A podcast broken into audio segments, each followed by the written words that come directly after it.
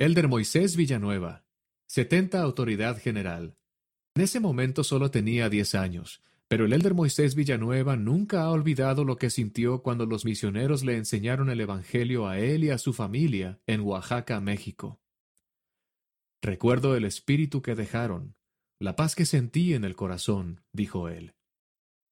Cuando Moisés fue bautizado junto con cuatro de sus hermanos, su madre, que era madre soltera y que criaba a Moisés y a sus siete hermanos en circunstancias difíciles, volvió a ser activa en la iglesia.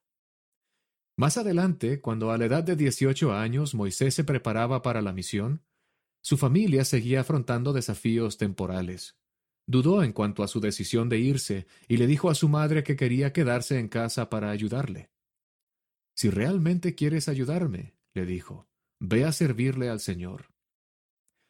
Arrodillado junto a su catre al finalizar su primer día en la misión México Hermosillo, Moisés sintió que el Señor estaba complacido con su decisión le atribuye a la misión el crecimiento de su testimonio del Evangelio restaurado.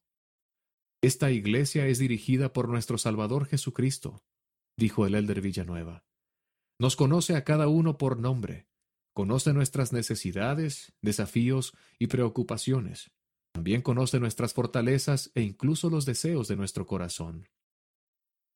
Moisés Villanueva López nació el 13 de diciembre de 1966 en Oaxaca, Oaxaca, México. Es hijo de Rubén Villanueva Platas y de Delfina López Domínguez. Se casó con Leticia Ábalos Lozano en el Templo de la Ciudad de México, México, el 30 de junio de 1995 y tienen tres hijos. El Elder Villanueva obtuvo una licenciatura en Administración de Empresas de la Universidad Southeast Regional en 1997 y una maestría en Innovación para el Desarrollo Empresarial del Tecnológico de Monterrey en 2011. Más recientemente, trabajó como director ejecutivo de Certexa, una compañía de transporte. En el momento de su llamamiento, el Elder Villanueva prestaba servicio como 70 de área en México.